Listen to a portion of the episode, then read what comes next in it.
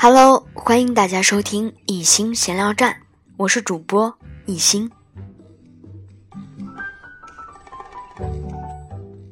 今天带给大家的是《十五岁上北大》专辑上篇第三章：强中更有强中手。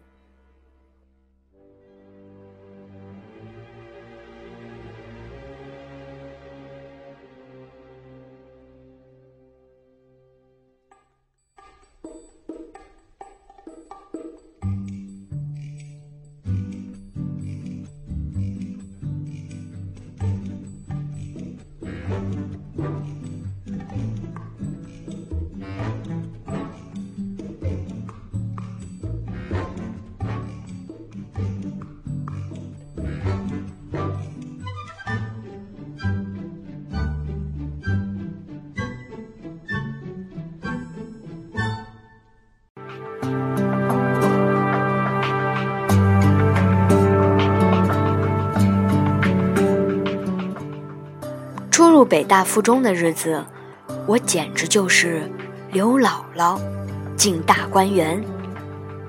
这里面的一切，都让世面见得不多的我感到新鲜、惊讶和震撼。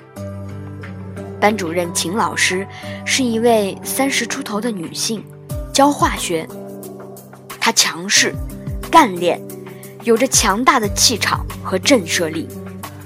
其他的老师也个个都不简单，年轻的老师却资历不浅，年长的老师并不保守，大多都思想前卫，有几位老师还是全国人大代表，这都超乎了我原先的设想，我真感觉自己来对了，先前的努力没有白费。第一次见面。秦老师没有讲太多学习上的事，而是深入的谈了谈道德和理想的问题。短短的十分钟内，他严正的表情、丰富的措辞、强烈的语气，令我开眼界。不过，最令我惊讶和震撼的，还是这里的同学们。同学们大多斯文、老成、有礼貌。没有带着乖戾、叛逆、懒散气质等，他们的心思细腻，思维复杂，能够揣摩老师细微的心计，这些特点是我过去的同学所不具备的。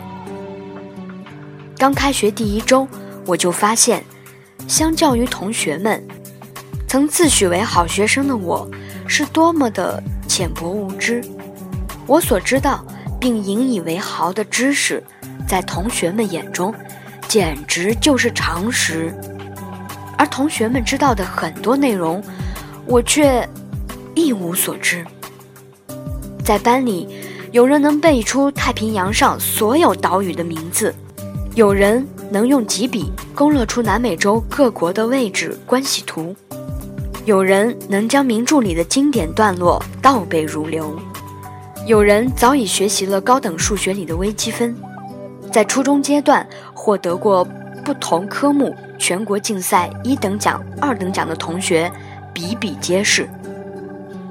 几乎每个人都懂乐器，一大半的人出过国，甚至有人专门为了练习英语而出国。能读英文原著的，能熟练听说日语的。有各种体育特长和文艺细胞的人不胜枚举。这些同学简直太优秀了。最关键的是，他们自己并不以此为奇，反倒认为这就是常态。一些同学议论北大清华，就像议论自家的小区；议论大学期间的各种专业，就像议论自己养的盆景。无论是议论国家政策、经济局势，还是议论体育赛事、影视新闻，总有人能说得头头是道。在高井中学，平时特别热衷打扮的学生，一般成绩都不太好；而在这里，情况却不一样了。有的同学有着靓丽时尚的外表，居然成绩也很好，这都颠覆了我过去的认识。